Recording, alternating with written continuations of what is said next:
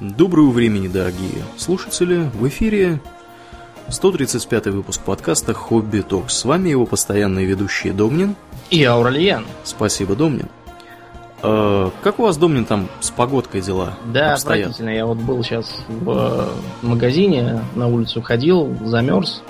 Несмотря на то, что как бы уже март на носу, а все равно холодно. И снега вроде нет. В общем, честно говоря, хочется куда-нибудь отъехать, причем желательно подальше. Вот можно, например, в какой-нибудь фантазийный мир от- а, отправиться, как вот в книжках попаданцы. Кроме того, уж там-то я заживу получше, чем здесь. Э, Домнин, ты вообще сейчас уверен в этом? Ты, мне кажется, там и полчаса не протянешь. Языков не знаешь. Так а что там знать-то? Язык там наверняка один, называется всеобщий, и говорят на нем так или иначе, в том или ином, так сказать, э, той или иной степени познания абсолютно все, а я ему научусь просто вот по волшебству автоматически. Так М, везде. Ну, а культура, о порядке, Домнин. Ты, ты же там местных раскладов никаких не знаешь, не понимаешь. Ну а что там с раскладами может быть? Там либо феодальная империя, в которой живут просто вот вообще все, кроме какого-нибудь маленького чепенского государства, которое антагонист.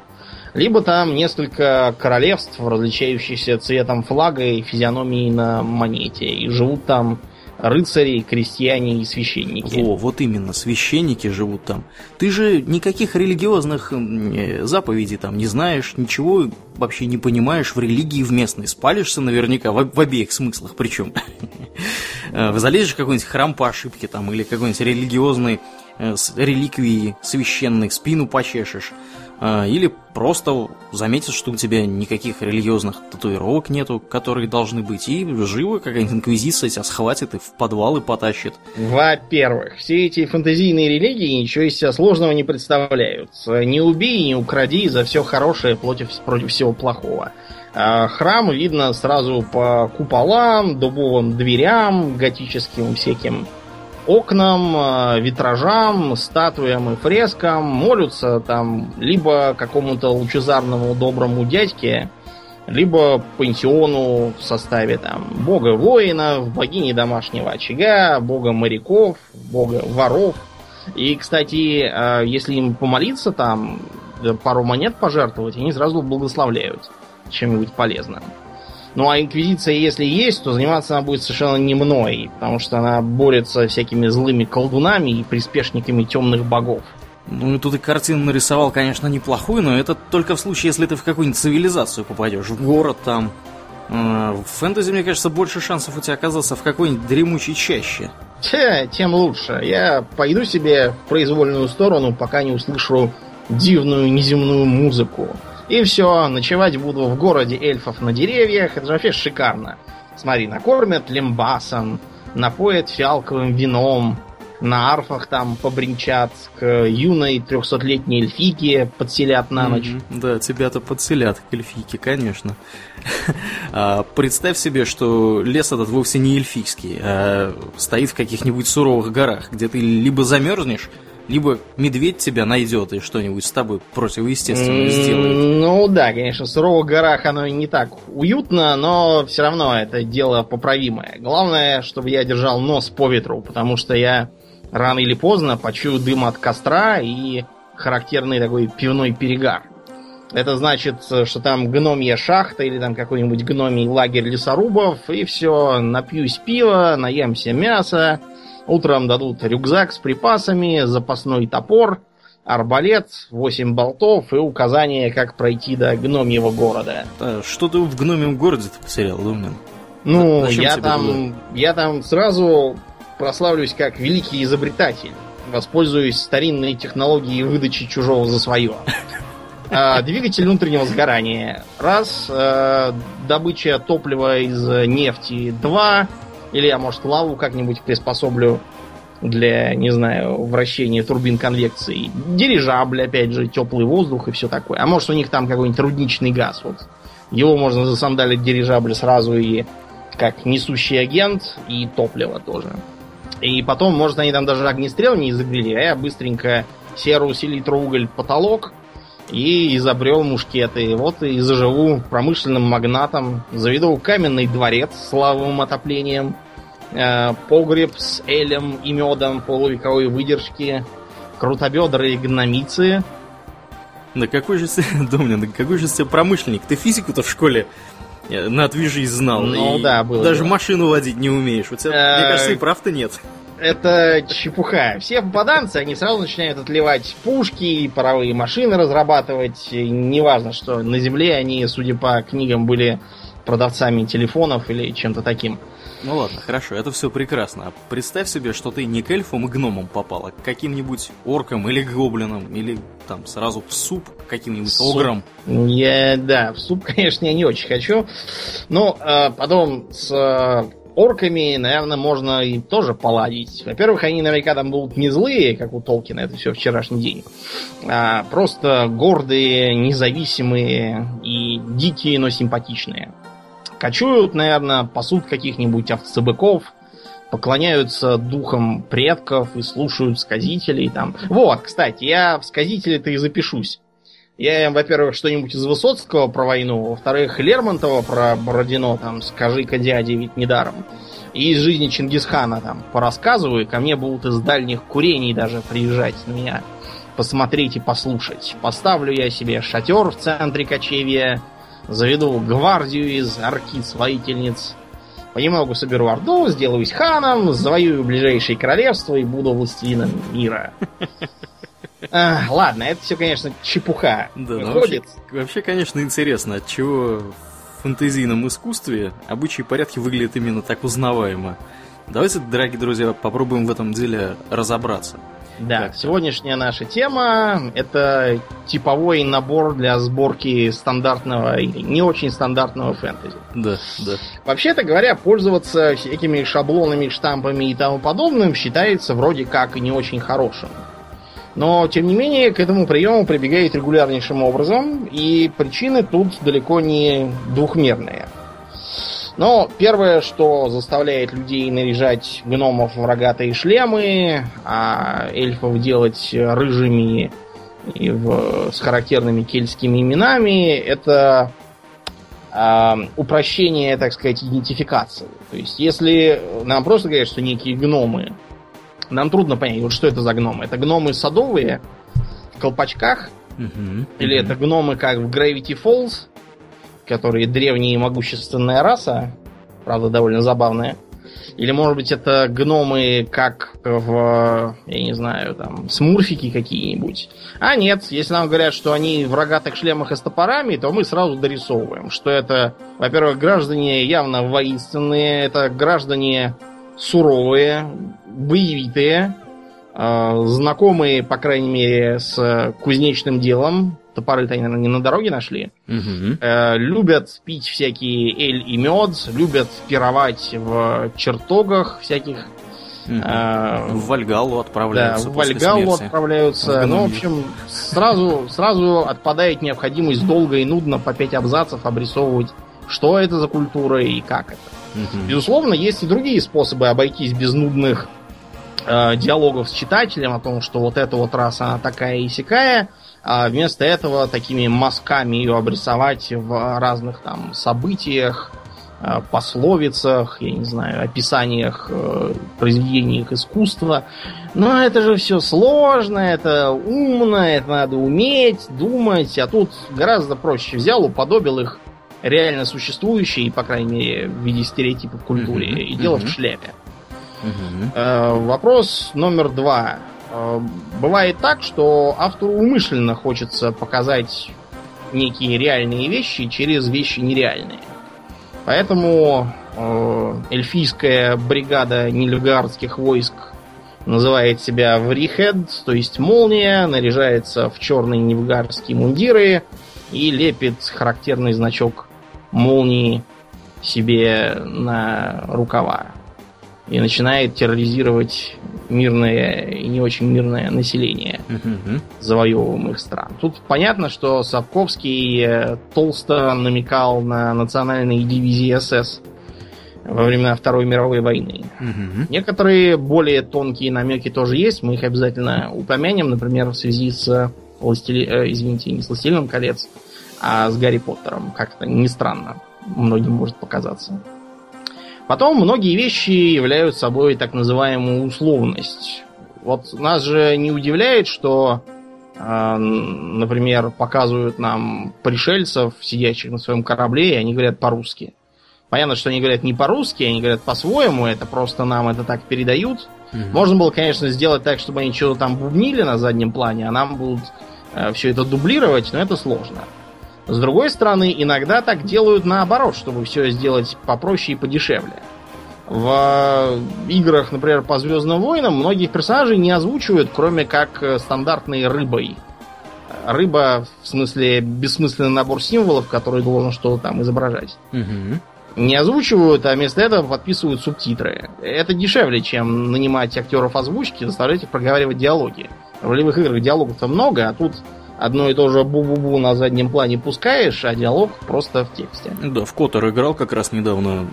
Именно такая картина там. Все вот эти твилейки, жабы и прочие, прочие твари озвучены вот таким образом. Да, да. Какие-то там еще были чуваки, похожие на слоников. Угу, угу тоже такие же что-то там бубнят. Ну и там Вуки и ТД, вот, а они, они все из той же оперы. Угу. Поэтому приходится кое-что упрощать. Потом, э, в смысле культуры, заимствования часто идут не вполне осознанные. Вот, к примеру, открываем карту какого-нибудь стереотипного Средиземья. А, в очень многих случаях, наверное, больше половины, если взять все сколь-нибудь крупные фэнтезийные вселенные за последние десятилетия, uh-huh. выглядит это будет так. А, это явно северное полушарие, потому что на севере холодно, на юге жарко. Там справа на карте нарисованы земли и континенты, слева моря и океаны. И, хорошие ребята, как обычно, всегда на да. западе. Да, западе, да, чтобы уже было понятно, где тут запад, а где восток, еще течет посередине какая-нибудь река чтобы уж точно было заметно. Да, Андуин там какой-нибудь, да. или еще что-нибудь в таком роде, или море. Да, или море на худой конец, какой-нибудь да. пролив, там, да. залив. Да, золотых вот. мечей. Это делается неосознанно, а просто потому, что в основном те, кто это пишет и придумывают, как раз живут в северном полушарии, живут э, в Западной Европе. Угу вот, и так далее. Изредка бывает, например, что там два континента. Один на западе, другой на востоке. Примерно одинаковых по масштабам. Э, это, скорее всего, означает, что авторы американцы. Как правило. Как с Warcraft ом, например, получилось. А, другой такой же пример. Вот в Warcraft е, например, странная климатическая карта. Возьмем, например, э, Калимдор. На севере у Калимдора холодно там Танарис. Э, не Тонарис, извините, а этот самый. Winterspring. Да, Winterspring, извините. Угу, угу. Давно там не был. Э, хорошо. Чем южнее идешь, тем оно жарче. Это все правильно, но только это если экватор будет совсем внизу карты. А внизу карты, по-моему, Южный полюс. И должно быть наоборот. Это посередине карты должно быть жарко, а сверху и снизу холодно. Тем не менее, чем южнее, тем, как правило, жарче. На юге у нас кратер Унгорова, пустыня Танариса, еще одна пустыня Ульдума. Угу. Другое, э, с другой стороны у нас э, Стрэнглторн, то есть там тоже джунгли и все такое. Ну, у меня есть такая гипотеза, кстати говоря, на эту тему. Я тоже на эту тему думал. Есть такая гипотеза, что у них карта криво нарисована. То есть, э, как бы идея простая. Скорее всего, оно немножко должно быть не, не так, как нарисовано, а под углом. И экватор должен проходить через какой-нибудь там, я не знаю, Ульдум. Вот. Странглторн должен быть при экваториальной зоне, где джунгли, потому что в Пандарии на самом деле практически тоже везде, ну как, не, не везде, конечно, ну, но тоже, тоже есть джунгли, скажем так. При этом, что интересно, на севере Пандарии сравнительно прохладно. Да, да. А да. на юге Пандарии, наоборот, карсаранские джунгли, потому что они изображают Юго-Восточную Азию, да. а север Пандарии изображает Тибет.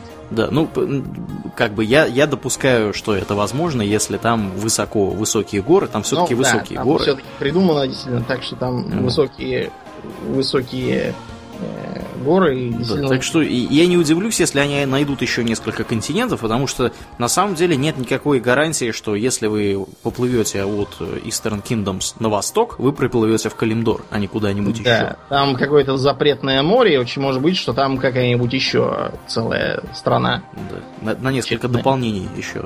Да, материала вперед, лет на 20 хватит. В общем, это часто бывает либо неосознанно, либо как-то вот делали-делали, оно в итоге получилось, хотя никто ничего такого не планировал. А с языками тоже бывает частое простое решение, это некий всеобщий язык.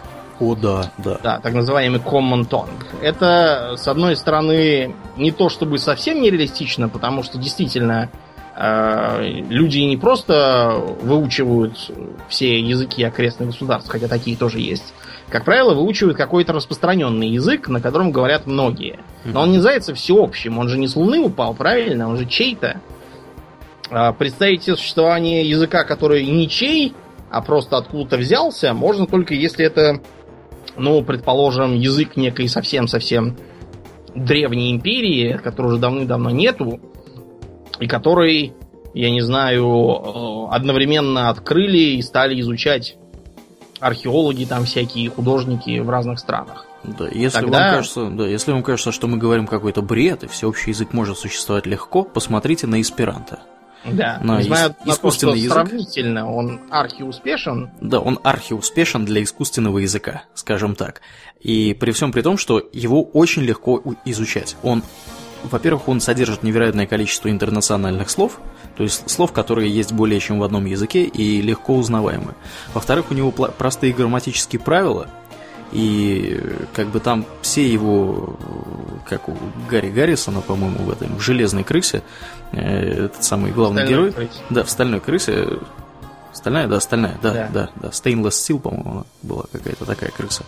Э, там главный герой, по-моему, за три дня выучил этот, этот аспиранта. Ну вот, хотя э, ну, главный герой там какой-то вундеркинд просто-напросто. Вот, ну, тем не менее, тем не менее, его, его можно выучить достаточно быстро и достаточно легко, да? Да. Казалось вот. бы, почему бы его не выучить? Потому что никто им нифига не пользуется. Поэтому ну, его никто и не учит. Потому что нет культурной привязки, да. нет э, базы, нету. И вместо этого все учат более, гораздо более сложный и неадекватный с точки зрения грамматических правил английский. Да. Ну и в фэнтези тоже часто бывает странное. Вот я не помню, как объяснял Толкин то, что там э, есть всеобщий язык, так и называется. Там была какая-то, по-моему, фишка, что это все тоже привнесено из Валинора там или откуда-то там. Я так понимаю, что это, что это язык э, Дунедайнов, вот этих вот, которые Ну вот, скорее всего. Тогда его надо так называть. Дунаданский какой-нибудь язык, ну, да, всеобщий. Да, да. А вот. Кроме того, я уверен, что тут же бы оказалось, что в Бри, в Эдарасе и в Минастерите говорят на совершенно разных диалектах да, этого языка, да. и приходится переспрашивать, чтобы понять. Ну, ты знаешь, может быть, они, у них там может быть как в Скандинавии, потому что если вы живете, например, в Швеции, вы можете разговаривать с датчанами и с норвежцами. Понятно, что кое-что вы понимать не будете, скажем прямо, довольно много вы не будете понимать, потому что произношение у всех свое. Но тем не менее, в общих чертах уловить, что говорит ваш собеседник, можно. Что интересно, у норвежцев там целая драма даже была. Вот и если вы оперу Пергюн знаете, ну это та самая, где которую Григ написал, очень люблю Грига, где вот этот вот в пещере горного mm-hmm. короля mm-hmm. характерное перезвякивание. Да, а там поднимают именно. Да. А там поднимается довольно серьезно проблема того, что в Норвегии тогда никак не могли сообразить, как им говорить. Там что-то они то ли по-датски говорили, у них там до сих пор какая-то есть. Да, да, да. Есть букмол и нюножк. Да, Нюнорск да, этот. Да, да. В общем, там какая-то сложная драма, надо будет спросить. У, у них, у них половина, мне кажется, слов чисто датские. Ну, Потому что то, то, то, что у шведов является э, отрицательной частицей, да, вот английская not, у шведов инте. У датчан и у норвежцев это икке.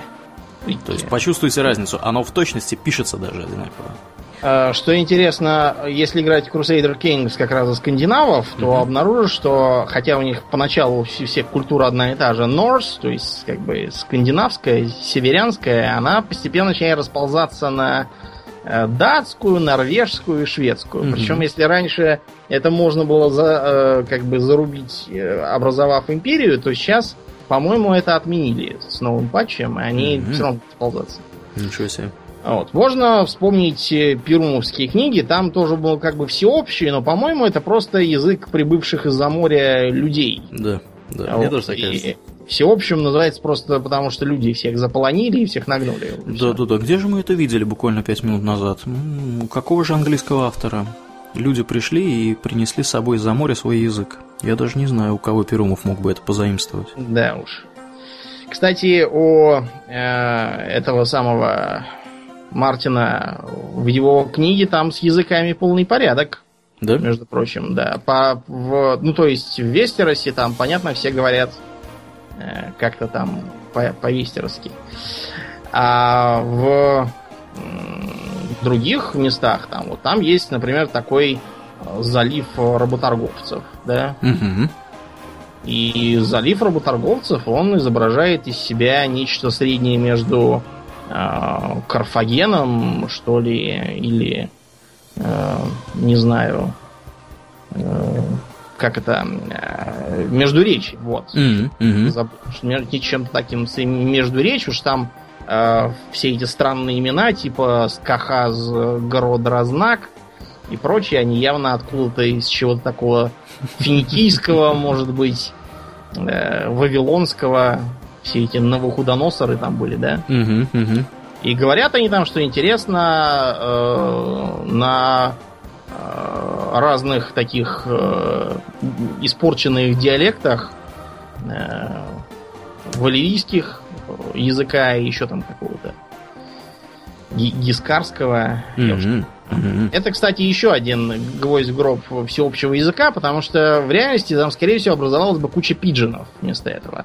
И в жизни она действительно образовалась. Потому что вот как это все выглядит в жизни? В жизни есть, во-первых, такая вещь, как лингва франко. Э, Что означает э, язык э, международного общения в каком-то, по крайней мере, регионе. Угу. Сейчас, например, лингвой франко и планетарного масштаба является, наверное, английский Угу. так или иначе. Э, Если брать регионы, то можно увидеть, что французский это лингва франка, во-первых, в изрядной части, да, во-первых, в изрядной части Африки западной, а также в части западной же Европы, потому что э, где-то треть швейцарцев и сколько там, половина, наверное, примерно бельгийцев говорит по-французски. Угу.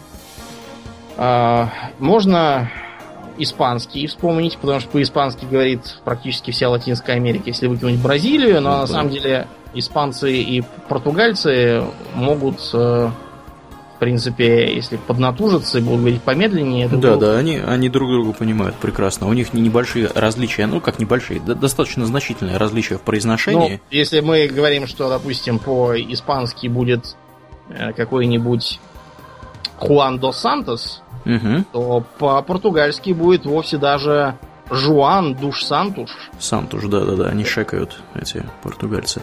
Да, но тем не менее, тем не менее, они себя могут, они себя могут друг дружку, друг дружку могут понять. Да. Да.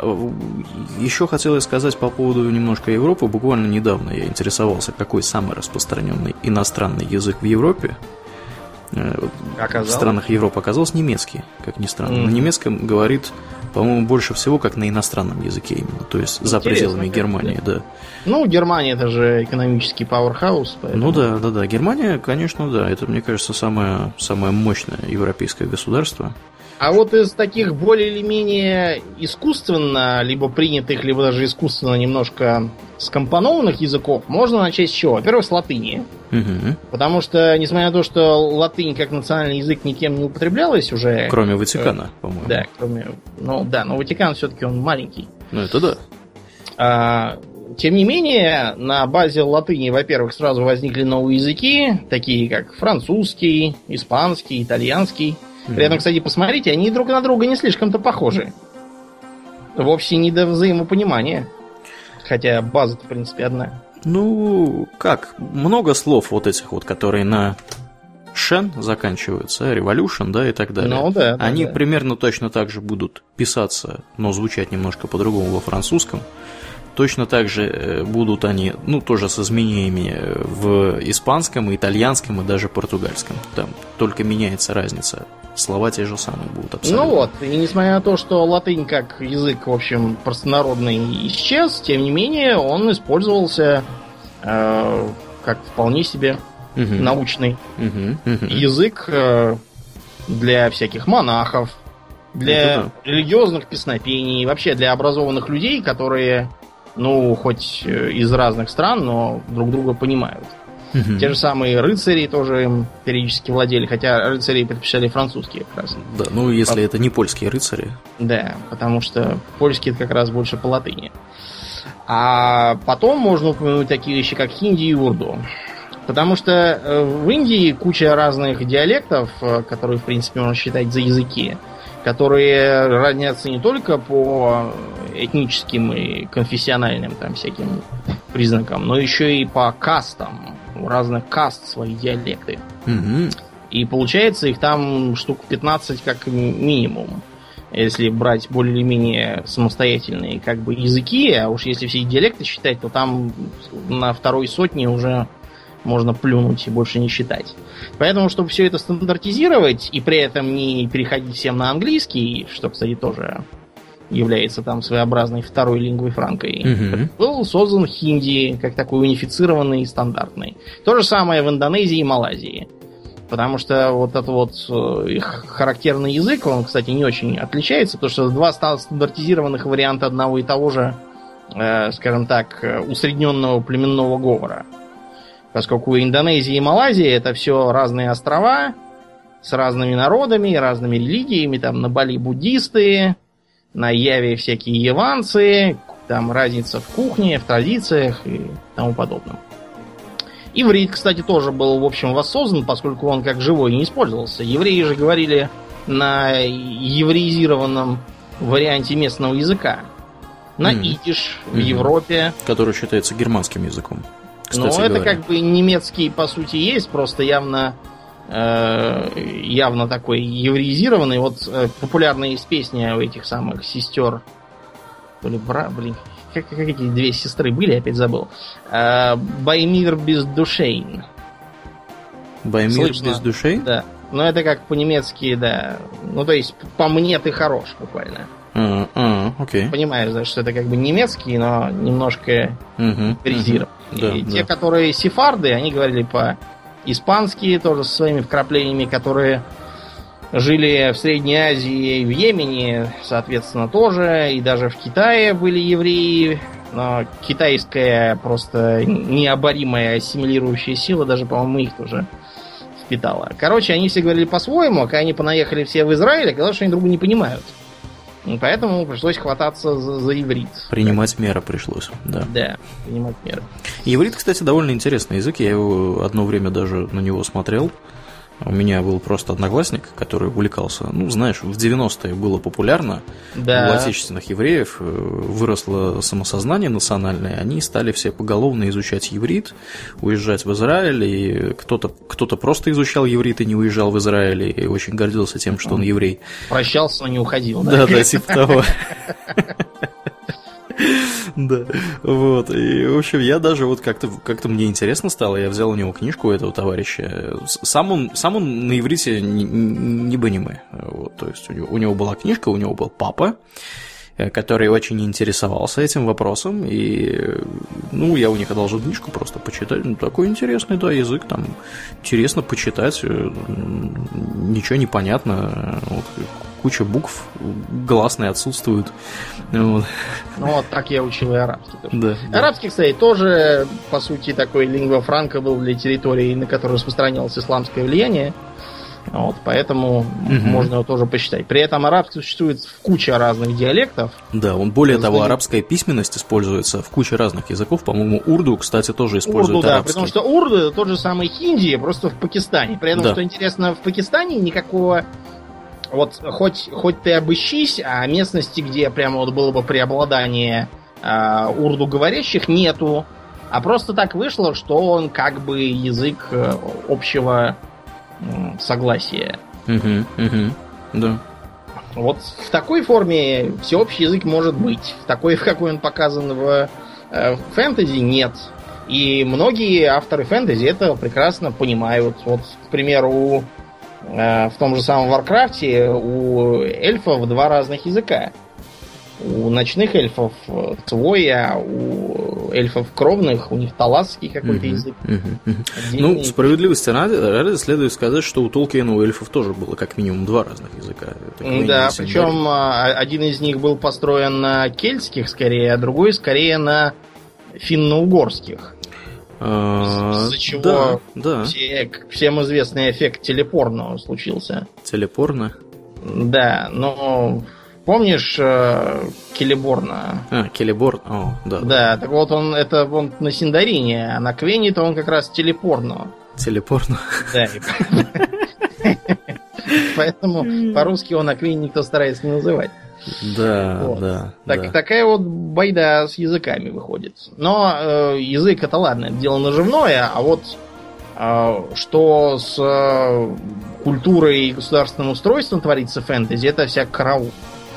А, как правило, просто фэнтези рисуется по лекалам скорее литературы приключенческой в стиле плаща и кинжала, или плаща и шпаги там какой-нибудь.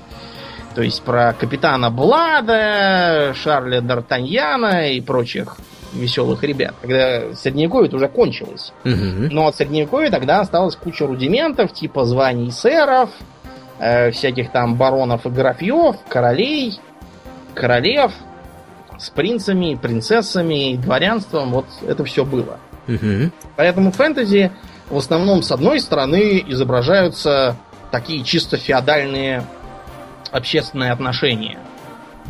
Во главе король, а ниже него стоят всякие герцоги и графы, графы часто наместники. Простой пример это четвертая часть серии Elder Scrolls, где в имперской провинции можно как раз походить по городам и увидеть, что в каждом сидит граф.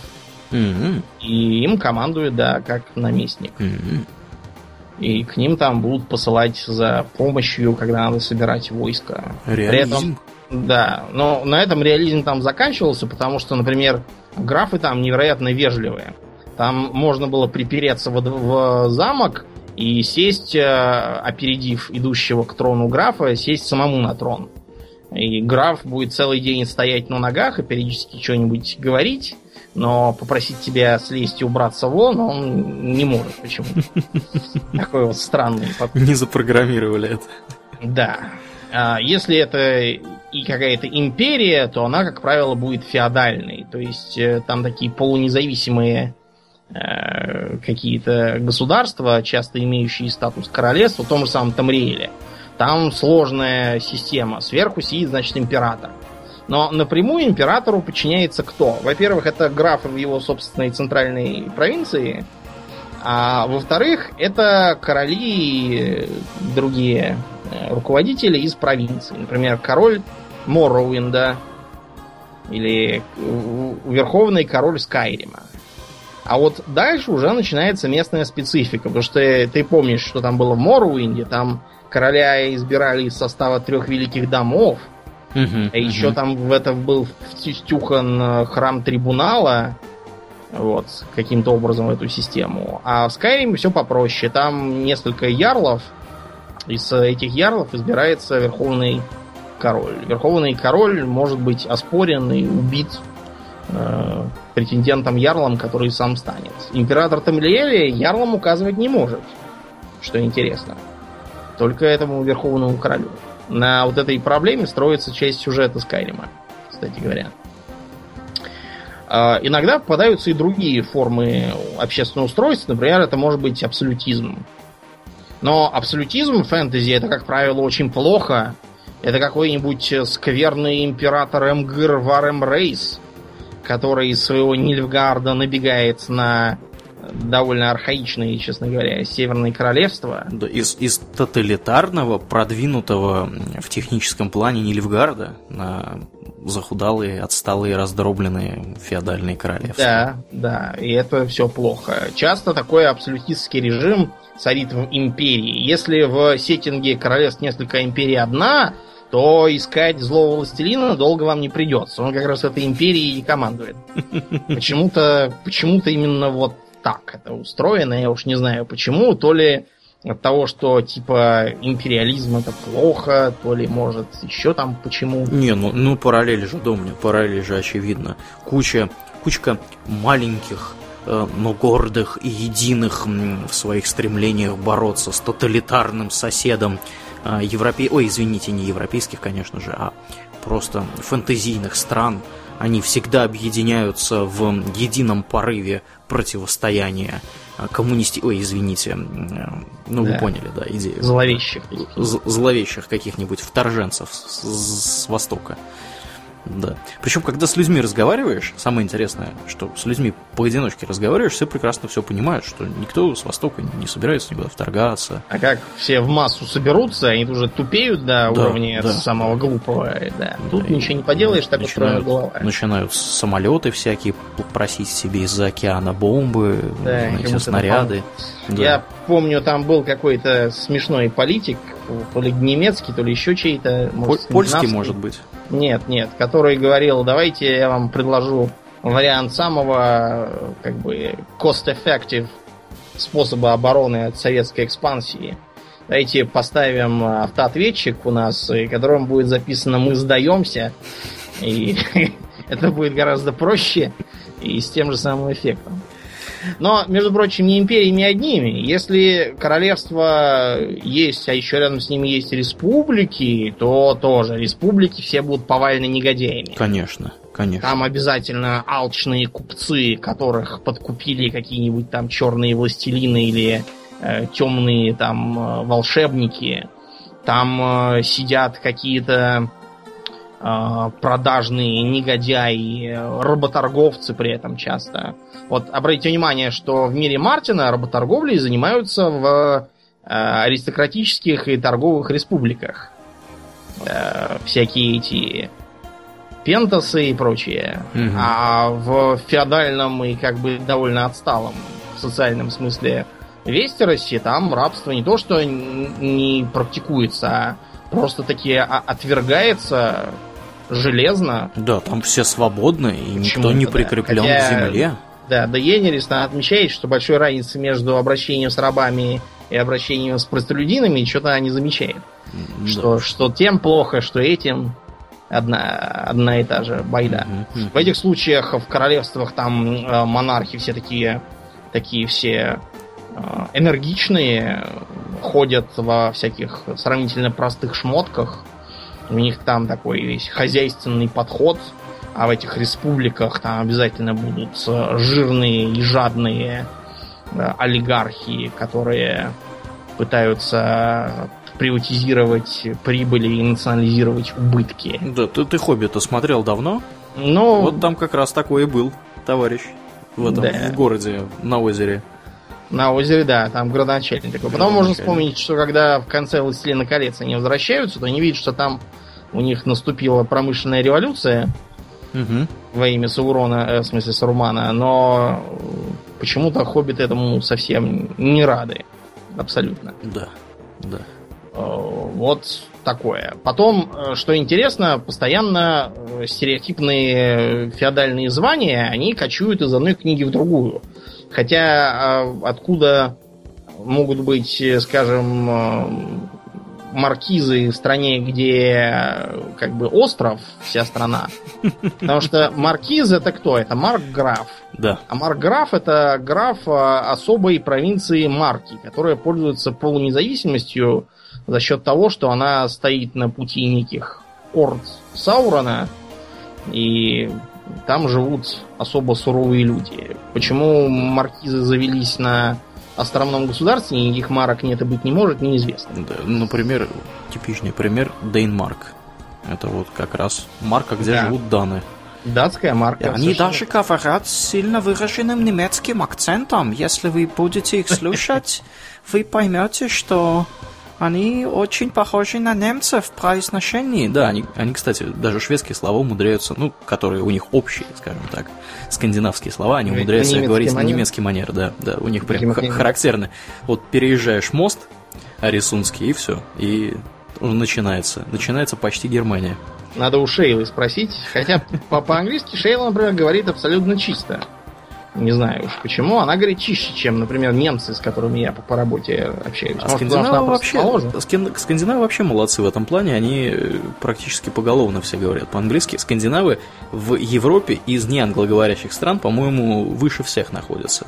Шведы, датчане, норвежцы, исландцы, да, да, финны тоже вот это вот там порядка 80, по-моему, 70-80% населения умеет говорить по-английски. Mm-hmm. Вот. Так что это, это да, это установленный медицинский факт, причем это уже достаточно давно так происходит. Я не знаю почему, но, видимо, потому что они поняли, что сидеть в своей Скандинавии и говорить на своих древненорвежских и не говорить на других языках как- как-то безыдейно.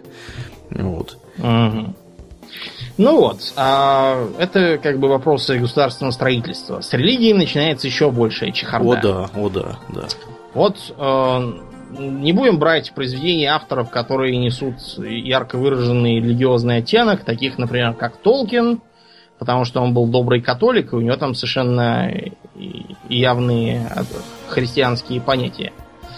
А на самом деле, будем... да, на самом деле полагают, что косплей это там как раз не христиан, а самых настоящих э, могучего льва Яхвы. Но... Самого настоящего. Иудаизм, да. да ну, короче, да. он же католик. Католики любят Ветхий Завет. Да, да, да, да, да. Потому что. А потому вот что... с его угу. другом, господином этим, Льюисом, который про Хроники Нарнии? Да, Лев, колдунья и да. волшебный гардероб или что да. Ровно то же самое, тоже могучий да, при этом Яхве. Там, там такой получился маразм, что Толкин его, он был атеист изначально, а он да. Льюиса заманивал к себе в католицизм. И заманил, но только не в католицизм, а в англиканство. Вот, чему он, видимо, потом огорчался. Поэтому у Льюиса его эти львы с белыми колдуньями, асланами и прочим, да, такой оголтелый протестантский какой-то панигирик, мне, например, совершенно не нравится по этому произведению. Ну, ну да, специфическое в этом плане. Но конечно. не будем брать, да, такие вот э, примеры явно направленных авторов. Возьмем что-нибудь нейтральное. Вот, например, угу. герои меча и магии. Я припоминаю, что я начал знакомиться с серией в 98 году с героев третьих. Угу, угу. Ну или может уже, да. да, 99 я уж не помню. А, и там, начав играть за компанию замка, я обнаружил, что у них там какой-то храм, в котором монахи такие характерные в рясах с капюшонами. Угу. И более того, у них даже можно какое-то царство небесное там завести себе в замке на облаках, и оттуда будут ангелы в белых одеждах и архангелы с бородами и пылающими мечами. Э, в... Дальше в лес больше дров, потому что в пятой части там уже началось э, там новый сеттинг, как бы, и поэтому там... Да, спинов. Да, э, там как бы все верят в разных драконов. И замок верит в некоего в, в дракона света, да, Эльрата. Угу и строят ему характерные католические храмы с витражами, где на, наверху, на месте креста, там такой извивающийся дракон с раскинутыми крыльями. Да. А, прекрасно. Да, ну и, и, и т.д. и т.п. Опять же, Warcraft 2 можно вспомнить, где включаешь, а там строишь церковь, где рождественская елка, поют Деогратия. Паладины. Да, паладины церковные и тому подобное. А в третьей части э, ситуация начала исправляться и исправилась окончательно в World of Warcraft, где была придумана целая церковь света, угу. которая верит в священный свет, но тем не менее строит довольно узнаваемые храмы. Вот в Стормвинде, например, там есть храмовый квартал, и в нем стоит самый натуральный готический собор. Угу. Велокаменный. Угу. Вот. Ну и потом многие, э, скажем, способности паладинов, как мы с тобой хорошо знаем, они подозрительно похожи на религиозную терминологию христиан. Всякие там redemption, то есть искупление. Lay on lands наложение. Да, lay on hands, за наложение. Hands, да, да, оговорился. Или, скажем, вот у паладинов а, а, возмездие, кстати, угу. одна из веток тоже из той же оперы. И там одна из способности прерывания называется rebuke, то есть как бы упрек, укор в таком религиозном смысле. Мгм. Ну и так далее. Всякие там а, освещения земли характерные. Мгм. Мгм. Это все такой э, штамп, когда нужно показать некую культуру с прилагающейся к ней религией, но при этом э, религию реальную не трогать, ибо мир выдуманный. И такое часто в шутку называют хрустальный дракон Иисус. Вот, Когда религия подозрительно похожа на христианство, причем чаще всего она похожа на какую ветвь христианства? На католицизм. Да, а почему, как думаешь? Ну, потому что православие, оно непонятно где и далеко, и вообще никто про него слыхом не слыхивал в цивилизованных странах. Да. Вот, а протестанты имеют упрощенное все, в общем-то, и, и обряды, и храмы, и все да, на у свете. них все довольно серенькое. Да, и неинтересно все выглядит, вот. А католики, да, у них и культ развитый, и всякие обряды у них интересные, и, и одежды, и храмы. Вот, и есть что покосплеить. Монахи, да. Да. опять же. Да, так что да. История, опять же, у них славная и буйная. Мгм. В общем, э, в таких случаях мы имеем что? Во-первых, это будет э, церковь либо единобожная, либо, может быть, и многобожие, что Мгм. интересно. Мгм. При этом многобожие будет как-нибудь стыдливо загримировано. Либо будут, например, говорить, что это все лики, ам, лики Одного. одного. бога, да, но на самом деле у христиан тоже там то трое в одном, то один в троих. При этом э, такое количество сект и э, расколов на тему того, как считать. А, вот, например, э, есть такие миофизиты, а еще есть монофизиты и монофилиты, которые как бы ереси уже от миофизитов. И все они спорят о природе Христа. Одни говорят, что он совсем Бог, другие, что он совсем человек, третий, что он а, пополам и Бог и человек. В общем, я пытался раза три, наверное, разобрать, что это такое. Но даже в кратких и сжатых объяснениях из Crusader Kings 2 я и то не понял, чем они все отличаются и почему они хлопочут об этом. А, может быть так, что все семь это как бы разные боги, просто из разных частей государства, там какой-нибудь империи. Да, говоря 7, все- ты имеешь в виду, конечно же. Elder Scrolls, например. Окей. А еще я имею в виду, да, песня льда и пламени. Да, да. Просто про Elder Scrolls я хотел почему упомянуть, потому что там был такой Талос, да, который Ага. как бы смертный герой Тайбер Септим, что очень важно для людей вообще и для нордов в частности, а особенно важно для империи Тамриэль, вот, которую он как бы а, основал. Ну, в общем, там э, это один из примеров такого вот э, компромиссного пантеона, а в песне льда и пламени, да, Считается, что все эти семеро богов, они как бы единый бог, Но мало кто об этом знает. да, просто никому как бы нет дела, и все поклоняются тем его аспектам, которые им ближе. Те, кто воины и рыцари, поклоняются, собственно, воину, э, всякие там старые бабки, соответственно, поклоняются старухе, Обитатели Железных островов поклоняются утопленному богу. да, который, по-моему, вообще какой-то отдельный. Не, по-моему, он, по-моему, он один, один из семи. Ну, может, если не изменяет память. И может, более это- того, у него у них даже есть обряд крещения, по сути, такой же. утоплением с Да. таким, да. Который, по сути, крещение, да. Который, да, обсудит крещение. При этом вот обрати внимание, что в католичестве младенцев, как крестят, их просто поливают сверху. Угу. А в православии принято макать целиком. И помнишь, мой отец даже тебе какую-то просил какую-то купель найти для взрослого человека.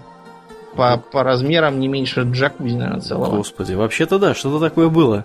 Купили бы джакузи, правда. А, Не, я- а- а кого он хотел крестить? Не знаю, для какой-то какой-то храм что-то попросил, там это очередные припадки Какие-то, религиозных деяний. Да, да. какая-то история. История. Я помню, что была какая-то такая история, но я не помню почему. Ну Почему вот, а в православии бывает так, что, например, в стандартную купельку младенец, который слишком толстый, не лезет. И такого как бы вот туда сажают и сверху еще поливают. Мгм, Такого кошечка. называют обливанцем, да, и считается, что он более уязвим для сил тьмы. Я, правда, не знаю, кем это считается, наверняка какими-нибудь грязно-невежественными бабками. Вот, а любой священник это все опровергнет, ну, неважно. Понятно. Вот. Да, если Может... нас слушают священники, вы нам да. поясните. Разъясните, пожалуйста. В чем да. разница? Еще интересно вспомнить э, такую, такой сеттинг, как Dragon Age. Потому что в Тедосе там, во-первых, есть бог-отец э, создателей. Угу. А, и есть, разумеется, первородный грех, из-за чего, собственно, появились порождения тьмы, моры и прочая дрянь. А еще там есть церковь святой Андрасте, которая э, э, тогда была империя Тевинтер, которая захватила весь мир, и э, там правили развратные маги, и против этой империи выступила святая Андрасте, которая была из какого-то маленького, но гордого племени, и она подняла как бы проповедь против этого, но ее предали близкие и выдали империи и Понтий, э, ну, короче, ее казнили, вот, и из этого разгорелось пламя, и э, церковь Андраста свергла империю эту и воцарилась. Короче, Андраст это явный Иисус Христос, просто как бы женского пола, вот. Ее сожгли, а не распяли, поэтому у церкви символ не крест, а такой огонек. И, между прочим, церковь такая чисто матриархальная. Всех, э, всех священников можно как бы перебрать до единого, и ни единого мужика там не найдется. Все только женщины. Немножко, да, разнообразие немножко внесли, в общем. Да, для интереса. Но тем не менее совершенно явное христианство. Ну и, разумеется, Warhammer, что фэнтезийный, со своим культом святого Сигмара. Да. Поразить, подозрительно, да, похожим. Ну, правда, конечно, более воинственный, но в общем и целом одно и то же. Что сорокатысячник, где сразу... Бог-император. Как бы, да, бог-император, и сразу и Ленин в мавзолее, и что-то там не навертели. Да, да, да, да, это вообще, Что интересно, а, на одном христианстве дело, разумеется, не заканчивается. Во-первых, похожие похожий как бы вариант есть э, для иудеев и для мусульман. Угу, угу. То есть, э, к примеру, вот считается действительно, что частью у Толкина там явные такие иудейские мотивы, потому что Эру Илуватар, он весьма мстительный и суровый бог-то. Да, и кроме того, он действовал в одиночку, никакого Иисуса у него не было. Да, никакого Христа у него не было, хотя образ Арагорна, в общем, в некоторой части взят оттуда, да. в некоторой части от Артура. Впрочем, образ Артура тоже взят угу, угу. Э, оттуда же. Ну вот, а так, да, бывают такой своеобразный полуиудаизм, в котором э, интересным, наверное, и уникальным среди других религий является э, единство храма. Храм один, он где-то там далеко, причем часто даже не существует в настоящий момент по независящим от него причинам. Угу. Вот. А, а все остальные, в которых, собственно, собираются и отправляются обряды, это как бы дома собраний. То, как это у настоящих э, иудеев, у них синагога это не храм никакой. Mm-hmm. Просто дом собраний, да. Храм был один, от него осталась одна стенка. Вот, его починить нельзя, потому что там уже построили другие храмы. А бывают, да, разные срисованные такие вот мусульмане, которые живут где-нибудь на востоке и в пустыне, у которых э, какое-нибудь тоже единобожие, есть какой-нибудь воинственный пророк, или был, потому что давно было. Угу. Очень характерные храмы такие, где они э, все время в пустыне, там обязательно внутри фонтан, это потому, что им нельзя всякие иконы и статуи ставить, потому что будет нарушение исламского канона. Да, потому что, а, во-первых, роскошь... Бога нельзя изображать, да. насколько мне известно. Нельзя никак. Да. И, и физически, и как бы по, по причине запрета. Да. А, вот. А, нужно зачем-то роскошь устроить в храме. Вот роскошь в пустыне это фонтан. Угу, с, водой. с которого бесплатно. можно прикоить и пить. Да, да бесплатно. Да. Это очень круто смотрится. Гораздо круче, чем всякие там золотые купола. Да. Причем э, такие вот, э, скажем так, вымышленные аналоги э, ислама, они бывают в двух разновидностях. Разновидность номер раз – это такие, знаешь, мудрые, какие-нибудь старцы, бородатые, вот, которые веруют Да, в это товарища. культура, там такие города, Да, там культура. наука. И тут к ним начинают, знаешь, валить валом какие-то немытые, небритые, завшивившие э, пришельцы с какого-нибудь запада, Да. с мечами, значит, на, на лошадях, норовят всех убивать, насиловать, Всё сжигать ломать, все, да, да. ломать, и вообще, в общем, короче, варварство творится форменное.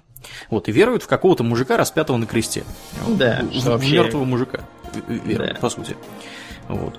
А вторая, вторая, как бы... Наоборот, наоборот. когда живут хорошие почитатели хрустального дракона Иисуса, и тут на них начинают из пустыни набегать какие-то бородатые с замотанными тряпками головами, с кривыми ножами и саблями, Мгм. и что-то орущими, которые всех начинают истреблять, все ломать и Мгм. говорить, что их вера велит им всех убить. Да, да, да. Нейтральные варианты встречаются реже. Ну вот, например, есть такой сеттинг у забытых королевств из драконов и подземелья, называется Аль-Кадим. Аль-Кадим по-арабски, если мне не изменяет память, это просто значит древний. Почему они взяли именно это слово, я уж не знаю. Э, Может потому, что Кадим это один из эпитетов бога в исламе, а может быть просто от балды. Неизвестно. Как бы то ни было, Аль-Кадим это страна вот примерно в том же мире, где всякие Невервинтеры, просто другой части континента. Там, да, засушливая такая пустыня и полупустыня. Там города характерные с минаретами и прочим. Там меньше влияет раса, то есть э, на одной улице живут всякие там э, гномы, эльфы и орки. Все они там ходят в шароварах, челмах, курят кальяны и ездят на верблюдах. Там больше разницы между теми, кто, например, живет в городах, и теми, кто кочует по пустыне. Это отражение действительного противопоставления э, аравийских городов и аравийских бедуинов. Такая вот интересная есть э, версия, где как бы они не плохие, не хорошие, и там, по-моему, несколько разных религий. Это просто общая э, общая культура такая Мгм. нарисованная. Мгм. А вот, а есть и варианты дальневосточные. Вот в Пандарии, например, там такая, такой характерный какой-то даоса-буддизм непонятный, который почему-то верит в некие темные эмоции, их персонификацию, я уж не знаю, в чем. Так Да, в ша. Это может быть, я не знаю, э, доведенная до маразма буддийская идея зла и страдания, которая как бы необорима. Фиг знает, почему они это придумали. Мне кажется, довольно примитивным, э, на мой взгляд, толкованием.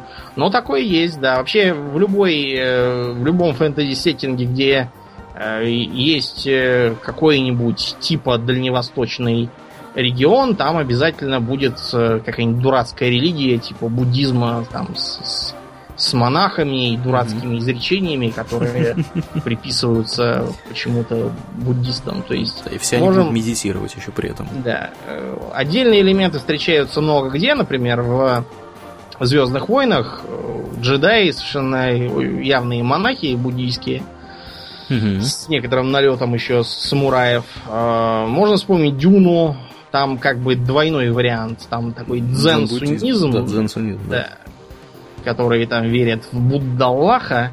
Как это все должно выглядеть на практике, я вот... Хоть вы меня убейте, я и то не могу объяснить, но почему-то почему-то вот так. Я не знаю, как- это себе представлял. Но Я, я бы еще- охотнее а, себе представил, я бы себе охотнее представил смесь э, какого-нибудь католицизма с исламом, вот, с суннизмом или с чем угодно, но буддизм. Ну, именно поэтому, видимо, Герберт так и сделал, чтобы ты не мог представить ничего. Я могу представить там оранжево-католическую Библию. Понятно, что оранжисты и католики друг друга ненавидят Мгм. в Ирландии, да, да, но он, он, видимо, как раз поэтому и свел воедино нечто несуществующее. Вероятно, да. А часто бывает у всех этих религий еще инквизиция. При этом инквизиция, которая как бы м, просто церковное следствие было в реальной жизни, в этих играх инквизиция обязательно там будут э, настоящие колдуны и ведьмы, с которыми она борется, причем обязательно злые они, а не придуманные. Там будут какие-нибудь, если еретики, то это еретики и последователи темных богов. И э, это будут э, какие-нибудь мутанты, э, культисты апокалипсиса и инквизиторы отважно борются с ними святым словом и огнеметом там или еще чем-нибудь, мечом. Или просто огнеметом. Да, как-нибудь так. Это и в Вархаммерах можно посмотреть. Вот в Верментайде можно как раз поиграть за одного такого инквизитора со шпагой, пистолетом и э, необоримой ненавистью ко всему, что недостаточно свято с его точки зрения. Да, вот мы смеемся над инквизицией, а он, что в Саудовской Аравии творится, мы на неделе в группе публиковали да, новость. Да. Что там, оказывается, религиозная полиция обучается борьбе с еретиками, колдунами и прочими волшебниками. Вот, и их учат распознавать темную магию, уничтожать артефакты темной магии и выявлять э, колдунов, вот, э, видимо, с целью дальнейшего их обезглавливания, как у них заведено. Они бы лучше выявляли причины, по, каким у них страна, душу населения жрет антидепрессантов больше, чем американцы. Вот лучше бы этим поинтересовались. А вообще у них религиозная полиция существует давно, и если полностью, то это комитеты по поощрению благодетелей или добродетелей, я уж не помню. Да, добродетели и э, предупреждению порока. Ну, то есть такие комитеты за все хорошее против всего плохого. Ну да, да. Ну, и, и даже вот, Домнин, не поспоришь с ними, вот даже вот как бы... Получается, ты-то не за все хорошее? Да, да, да, нужно, нужно же поддерживать эти комитеты, правда? Да, вот так вот и выходит. Ну, а если есть э, срисованные варианты единобожия, то должно быть и срисованное язычество. Э, язычество в реальности, оно как бы разное. Я, например, всегда интересовался. Много желающих возрождать скандинавское язычество. Black metal наигрывать, э, поджигать церковь, садиться в тюрьму, отращивать бороду и ходить в вязаной шапке, как этот варг. Много желающих, э, почему-то сплошь с фамилиями типа Хиневич, возродить э, славяно-арийские веды и прочие маразм Перунов – Ерилу. Да. А вот желающих возродить, например, э, вот отлично описанное и всем известное античное язычество про Аполлонов и Зевсов что-то никто не хочет. Почему? Оно, по-моему, тоже веселое. А почему, понимаете, потому что если язычество скандинавское, то это же круто, там Викинги. Тор и Рагнарёк и там народ кофейку он нальет и, и т.д. и т.п. А что хорошего в античном-то язычестве? Там подавляющее большинство мифов начинается с того, что э, Зевс опять не сумел удержать себя в штанах или что он там носил. И из-за этого начались неприятности. Угу. Оставшие 10%, 10% кто-то нахамил Афине, Гере или Афродите, те обозлились и все завертелось. Это довольно унылое язычество выходит. Вот, ни Рагнарёка, ни Вальгаллы. Скучно как-то. Поэтому его никто зарождать не хочет. А в реальности все это выглядело как довольно разрозненные и довольно маловнятные культы, без единых правил, без единого как бы канона. И поэтому на религию в нашем понимании сейчас не очень тянет. Знаешь, думаю, мне кажется, нам нужно организовать свою религию. Я давно это говорил, да. да. Только нам надо за, заранее запастись кораблем, чтобы как Рон Хаббард потом сбежать в нейтральные воды, когда нас в розыске объявят. В Евросоюзе и в России. Да. В Интерпол, да? Нет, но есть еще вариант, что Интерпол откажет. Э, в общем-то, ну, нет, понимаешь, чтобы нас. Интерпол отказал, надо быть Ходорковским. А, ну да, да. Про Ходорковского он сразу отказал, потому что понятно же, что это прекрасный человек. Конечно. И все напрасленно на него Это возвели. политически заключенный дом. Да. И, ну, а да, нас-то быстро будут искать. Так ну, что надо да. скорее дать Интерполу столько же денег, сколько Ходорковский. Да, да или, или стать сказать. просто как, как Ходорковский. Да, да вот. Прекрасная ролевая модель, я считаю, для молодежи. убийцами, да, стать. Да, да. Ну так вот, а, язычество поэтому приходится немножко под, под, подмазывать. При этом получается довольно забавно. С одной стороны, монотеистические религии в фэнтези отражаются как раз в таком э, э, паганистическом варианте. То есть там обязательно куча богов и всякие как бы проявления народной религии. Ну, вот достаточно посмотреть на христианство. Куча святых, каждый из какой-то конкретной областью, ему молятся конкретные там профессионалы или там еще кто-нибудь. Вот. Э, то, что культ кельтской эпоны, или как там она называлась, богиня как бы женская, перенесен французами на Богоматерь один в один, это давно известный медицинский факт. Точно так же, как и православная Богородица, она совершенно явное отражение культа рожениц и матери сырой земли. Ладно, пока меня не убили религиозные фанатики, давайте ближе к, к язычеству. Так вот, язычество получается в обратную сторону, более развитым и монотеистичным. Там, как правило, подрезают количество богов. Вот, Потому э, что всех не опишешь иначе. Всех, да, не опишешь. Там берут нескольких важных, там штуки 3-4 где-то. А для них строятся довольно формальные такие храмы, то есть не просто какая-то роща, как у друидов была, а, а бы какая. Там строится натуральный храм, там есть определенное духовенство, то есть не просто э, старейшина рода проводит мероприятия. Или, например, те же друиды, друиды могли быть одновременно и вождями, например, никто им не мог запретить. Это, так сказать, Очень, кстати, мухи...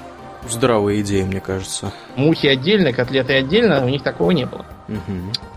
А вот в книжном язычестве там обязательно отдельные боги, вот у там у всяких утонувших богов, или в Elder Scrolls там совершенно отдельные боги для каждого есть. Э, не боги, извините, а храмы и священства для каждого бога свои.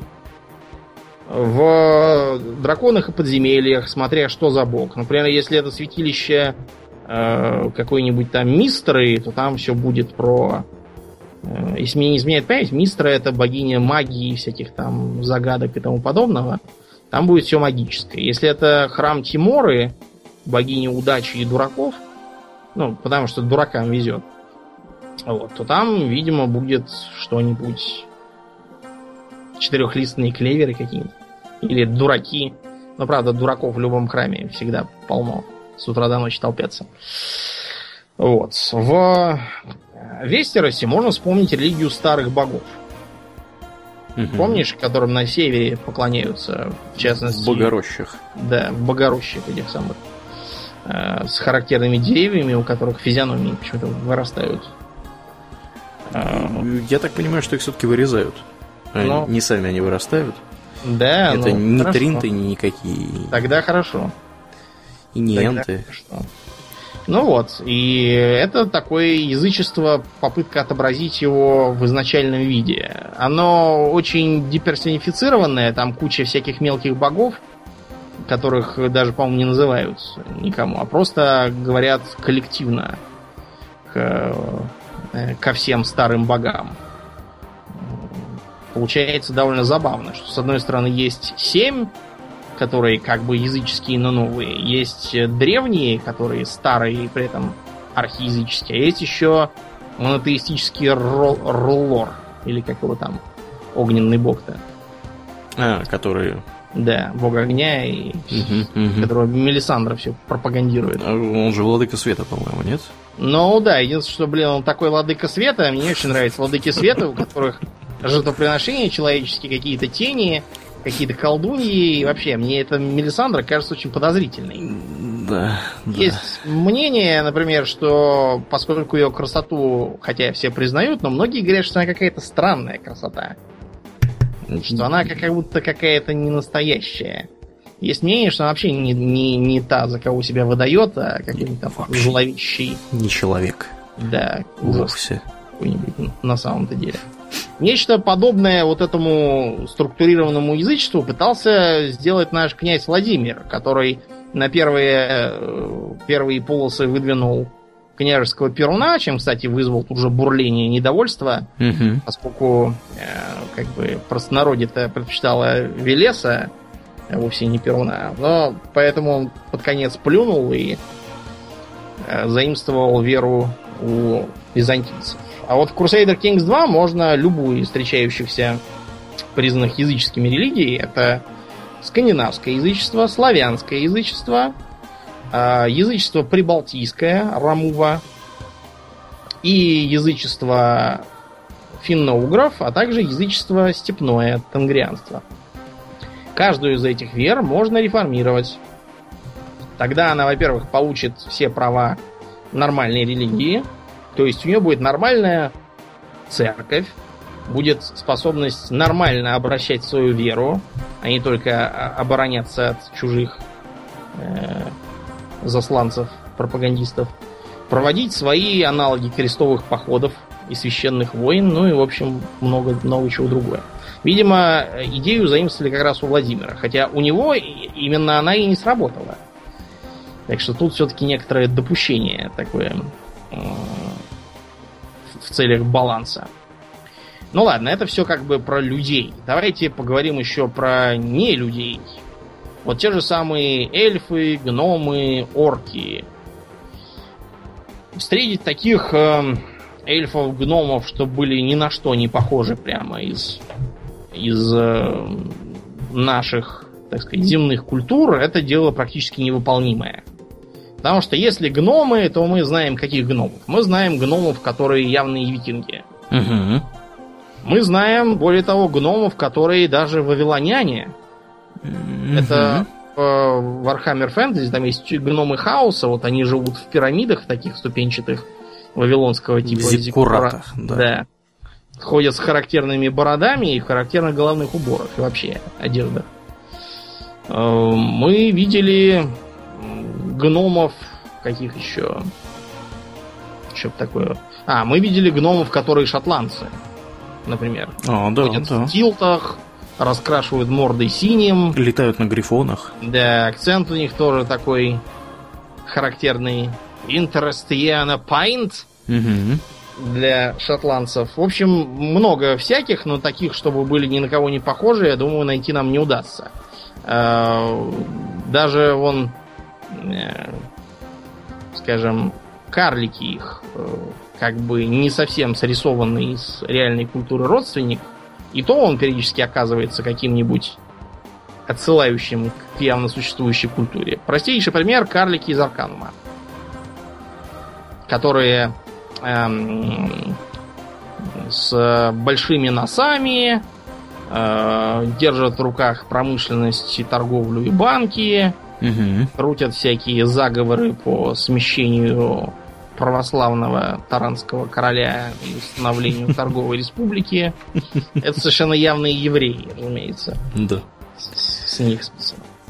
Дальше эльфы. Эльфы сплошь и рядом имеют э, кельтские имена, живут э, в таком э, клюквенно-друидическом э, клюквенно-друидической культуре. А, не хотят вредить деревьям, живут прямо на них, все до маразма доходит. А еще большие любители использовать длинные луки, ну, как э, валлийцы. Кельты, отступившие в отдаленные области после германского завоевания.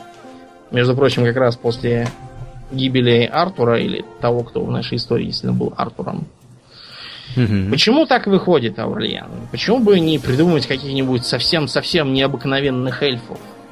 Трудно будет узнать у них что-либо, мне кажется. И, и трудно узнать, и трудно придумать, э, и на самом деле незачем. Потому что сплошь и рядом оказывается, что э, архи оригинальные э, архиоригинальные идеи, они как бы ничего не дают. То есть ни популярности не прибавляют, ни, не знаю, не запомнят лучше. Тот же самый World of Warcraft, например. Mm-hmm. Он ничего нового-то не вносит. Там все списано с довольно стандартного фэнтези, а игровой процесс с EverQuest. И что? Где тут EverQuest и где World of Warcraft?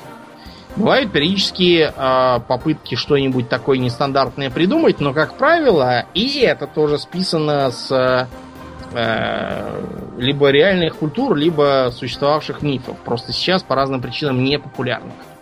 Простейший пример. В типичном фэнтези, вот как я описывал в начале, если ты встретил эльфов, то это хорошо, да? Угу. А вот, э, скажем, живи мы во времена какого-нибудь короля Артура и в таком же примерно сеттинге, если бы мы встретили в лесу пляшущих эльфов, это хорошо? Нет. Не очень-то хорошо. Так. Том, что э, кельтские эльфы, то есть сиды, потому что эльф это слово-то германское. Угу, угу. А, сиды, Альф, они как бы не то чтобы плохие или злые, по крайней мере, не все, они просто нечеловеческие думают и не имеют морали в нашем понимании. Так что очень легко они могут нас просто заплясать насмерть. Вовсе не желая нам зла, а просто как-то вот так получилось. У сидов британских островов там даже были два двора, один благой, другой неблагой, то есть один как бы летний, другой зимний. А, При этом зимние совсем плохие, то есть совсем. А летние они как бы, ну, Терпимые. ну как, как повезет. Может быть, они тебе чем-нибудь полезным одарят. Может быть, они тебя просто не заметят даже. Может быть, они тебя убьют, не мигнув даже глазом. Вот и все. Да уж, вот польза-то. Может быть, вот такое. Потом э, периодически встречаются образы, например, э, эльфов лесных или диких, которые сидят в лесах и не дают никому в них ходить. Зашел в лес, получил стрелу. При этом ты там даже ничего не сделал, ни ветки не сломал, ничего, но знаем мы вас, напустишь вас в лес, а потом половину леса спилили уже. В особо тяжких случаях, даже там, где этого леса уже 300 лет как нету, а эльфы-то помнят, что он там был, да вы его срубили, они будут э, и, и- и там нападать, и доказывать им, что никакого леса там нет, бесполезно. В их-то молодости он там был, Да, а что то, что для нас это какие-то пра-пра-пра-пра-прадедушки, причем даже не наши, а какого-то другого народа, который был до нас, это их совершенно не Да, интересует. это несущественные детали для них совершенно, да. Да. Их Поэтому- бракелон должен стоять. Да, бракелон должен стоять. Поэтому выходит, что э, самый простой способ сделать фэнтезийные расы пореалистичнее это разделить их на разные направления. Так у нас началось с чего? Э, Появляются у нас эльфы светлые, эльфы темные. Э, Одни хорошие и добрые, другие злые и все такое. Мало, прекрасно, придумаем эльфов диких, которые живут в лесах э, и на контакт не идут, и вообще э, ведут себя примерно как всякие племена Амазонии. Вот лет 10, что ли, назад было к племенам Амазонии поехали чиновники из Министерства по защите племен Амазонии. Домой их пришлось везти на вертолетах, потому что амазонские племена абсолютно не восприняли идею того, что их от чего-то, оказывается, защищают. И гражданам просто сломали ноги дубинами. Да. Сказали, мы сами себя можем защитить. Да, они, мне кажется, даже не, не очень поняли, да, чего им предлагают. Может быть, они подумали, что им наоборот угрожают? Ну, в общем, Что они это? решили... Нам нужна защита? Что они хотели Да. этим сказать? Сломаем-ка мы им ноги. Да. Да, они, в общем, на контакт не идут. А мало этого, давайте придумаем каких-нибудь э, морских эльфов. Или, допустим, а, странствующих эльфов, которые будут как цыгане переезжать. Этого тоже мало. Давайте вообще подвергнем деконструкции саму идею эльфов как прекрасного народа, который живет на недоступной совершенно нам ступени цивилизации, где у них там всякое волшебство и тому подобное. А, Получаются у нас эльфы, как у Сапковского, где их государства разгромлены, а сами они либо сидят в лесах на положении террористов, либо в городах на положении прислуги эльфийской. Похоже это выглядит и в э, Dragon Age. Например, в первой части можно начать э, за эльфа. Причем это редкий случай, жалко, что его в дальнейших частях порезали. Там можно было начинать за разного эльфа и за разного гнома. Но разного не в смысле по национальности, а по социальному статусу. Мгм. Начинать можно было либо за эльфа лесного, который там в лесах кочует и живет охотой и собирательством, приручением животных. А можно было за эльфа городского, что я, разумеется, по любви к странному и выбрал. Ну и нам показывают жизнь в так называемом эльфинаже, то есть такой нищенском гетто, откуда эльфов не выпускают, кроме как на работу. Эльфы живут бедно, но стараются как-нибудь развеять скуку существования, устраивают свадьбу. Свадьбу прерывает э, явившийся представитель золотой молодежи людской. И, в общем, приходится устраивать там резню. После чего нас забирают в серые стражи очень хорошо, потому что значит забрали бы прямо на эшафот. Э, гномы, опять же. Гномов можно по-разному нарисовать. Э, можно, как в драконных подземельях. Вот в э, забытых королевствах там гномов делят на три вида. Это гномы, которых государство пало, они довольно мрачные, перебиваются наемничеством, а кто-то даже и разбоем. Гномы, у которых государство есть, которые более приятные в общении, но при этом не такие хорошие воины. И гномов серых, дуэргеров, которые сидят под землей и устраивают периодические набеги. Точно так же, как и тамошние темные эльфы дроу. Малоприятные такие. Д Дровы. Как да, да, да. Некоторые. Это был чудовищный совершенно эпизод, когда э, безграмотные переводчики слово дроу перевели как дров, а, соответственно, э, эльфийка дроу это дрова. И мне как-то раз встретилась девица, которая спрашивала, похожа ли она на дрову. И меня это повергало в совершенно гомерический хохот. Да уж, да. Абсолютно. Сложнее бывает с расами, которые как бы э, как бы малоположительные. Потому что вообще, если так посмотреть, несмотря на разницу в названиях и в некоторых э, стандартах, то чуть ли не в любом фэнтези можно считать э, 5 характерных добрых рас, и где-то столько же у них будет э, злых аналогов. Э, какие-нибудь обыкновенные это типа люди или местный аналог людей, угу. у которых, как правило, универсальность, но при этом довольно короткая жизнь, и они ничего, ничего толком не умеют. Это какие-нибудь э, суровые существа, типа там гномов или, я не знаю, великанов в данном сеттинге. Тауронов. Да, тауронов, которые э, большие специалисты по ремеслу и, вероятно, по технике. Вот, э, живут в такой суровой, воинственной, но при этом благородной культуре. Достаточно цивилизованной. Есть обязательно какая-нибудь высшая раса, типа там эльфов или каких-нибудь там древних, какие-нибудь предтеч там, э, у которых у всех повальная магия, артефакты, от которых там еще куча разрушенных городов, в которых они раньше жили. Вот. Э, и, в общем, они, как правило, сидят в совете и дают э, главным героям ценные указания, что им делать и как им быть.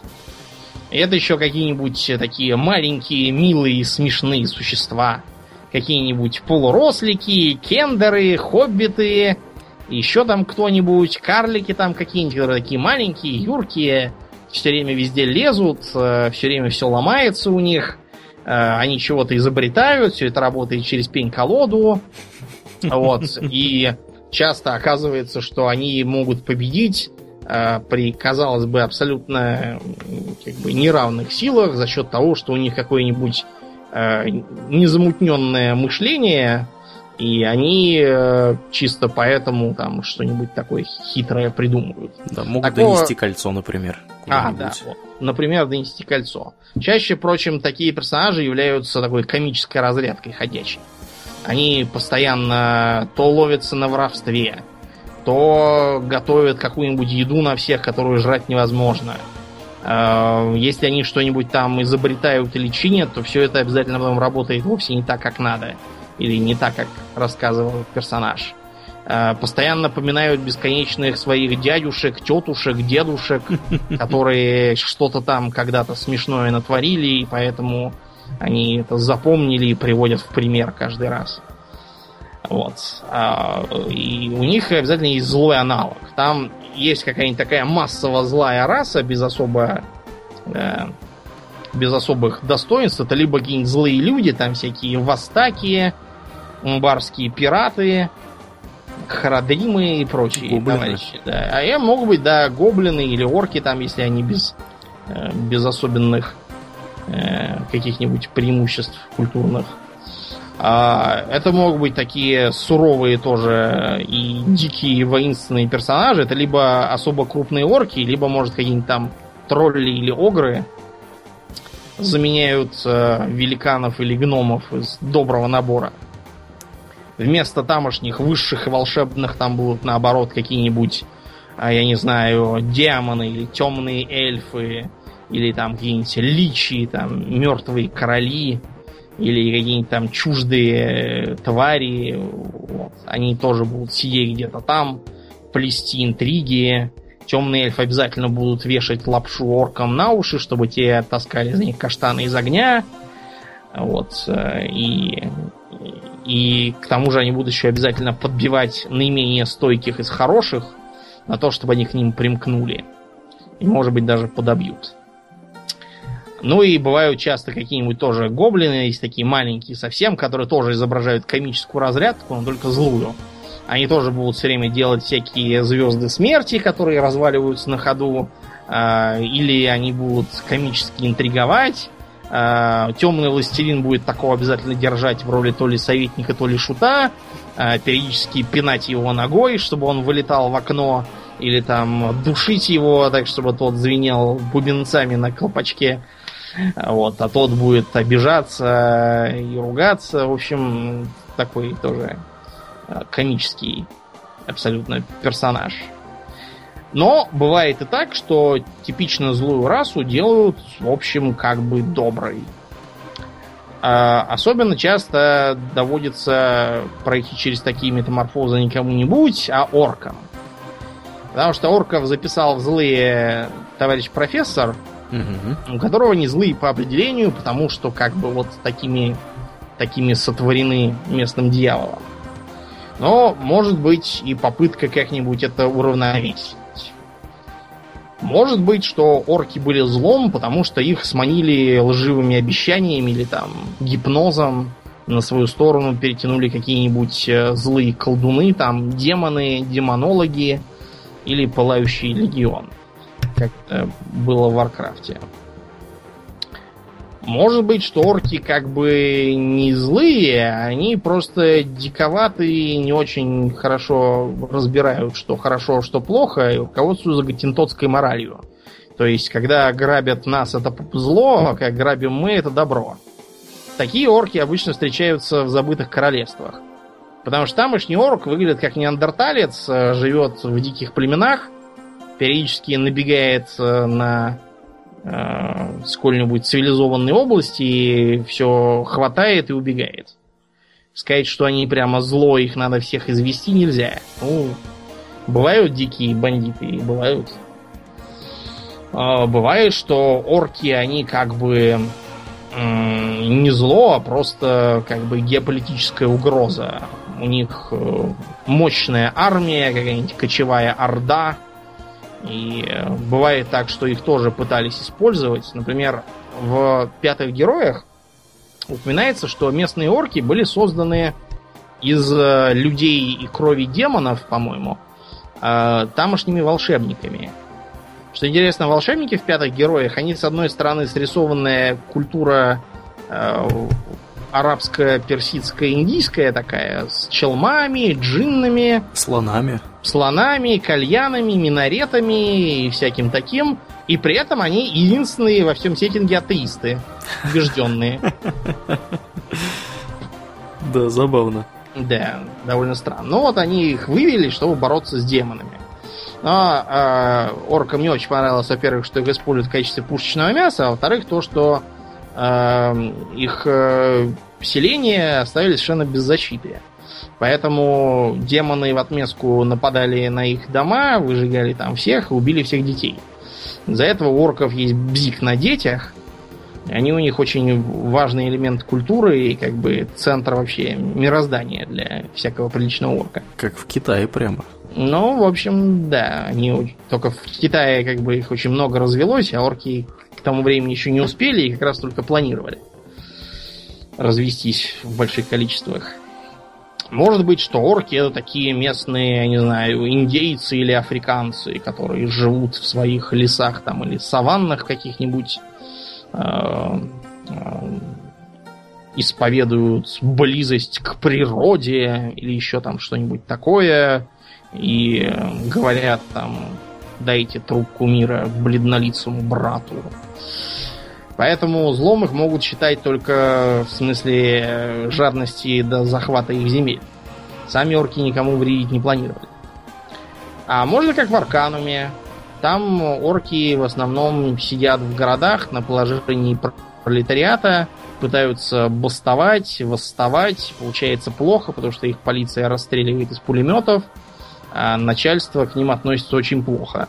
Достаточно сказать, что э, самый, наверное, хорошо относящийся к оркам промышленник это тот самый Гилберт Бейтс. И он говорит, что оркам на моих предприятиях даны почти человеческие условия труда. Какие условия труда на других предприятиях, я даже не очень хочу думать. Что такое почти человеческие? Но, учитывая, что там человеческие уже паршивые, редкостно, вот, э, какие у орков, если они почти человеческие, я даже не знаю. Да. С вооружением орков тоже бывают проблемы, причем проблемы не художественные, а скорее, опять же, переводческие. Чем у вас были вооружены орки в «Властелине колец»? Ятаганами. Значит, ребят, я объясняю один раз. Слово скиметр обозначает саблю обычную турецкого образца или арабского. И ятаган это совершенно другое оружие, не являющееся саблей и не, не имеющее отношения к оркам вообще. Оно слишком сложное в применении для того, чтобы можно было вооружить кучу немытых дикарей. Да, ну, в принципе, это... понятно, почему орков вооружили саблей. Ну, как мы уже говорили что, в одном из предыдущих выпусков. Да, да. татаро-монгольская ига, потому что раскосые глаза, черные волосы. И кроме того, саблей удобно, С коня можно рубить, быстро да. научиться. Да, ну, так. да, смотря какой, конечно, но да, можно это быстрее, чем двуручным мечом, который довольно изощренное оружие по технике, несмотря на, несмотря на стереотипы.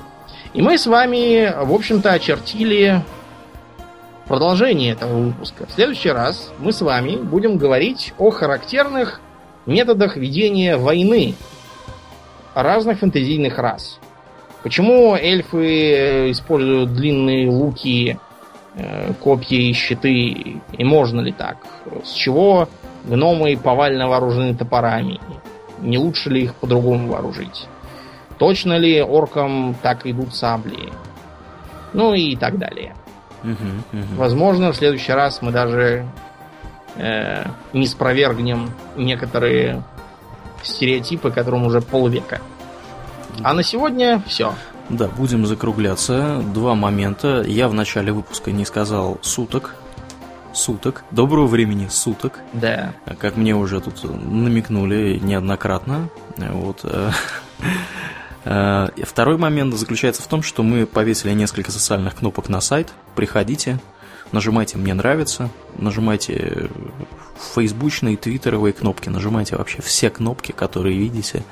Особенно а, большую красную. Большую красную, если найдете ее, да, мы будем только рады. А, на сегодня у нас действительно все будем закругляться. Я напоминаю, что в эфире был 135-й выпуск подкаста «Хобби Докс». С вами были его постоянные ведущие Домнин и Ауралиен. Спасибо, Домнин. Всего хорошего, друзья. Пока.